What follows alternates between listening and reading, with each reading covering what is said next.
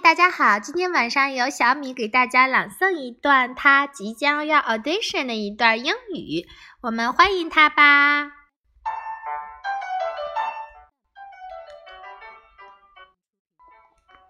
Our story starts so long ago when else was everywhere in the workshop in the snow and in the air.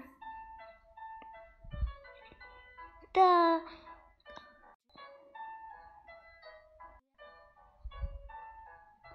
deer have to work, but love love to play, especially in a team.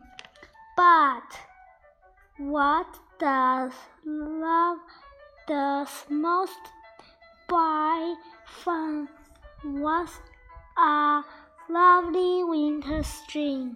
好，谢谢小米。明天小米还是会自动来给大家读英语的，谢谢。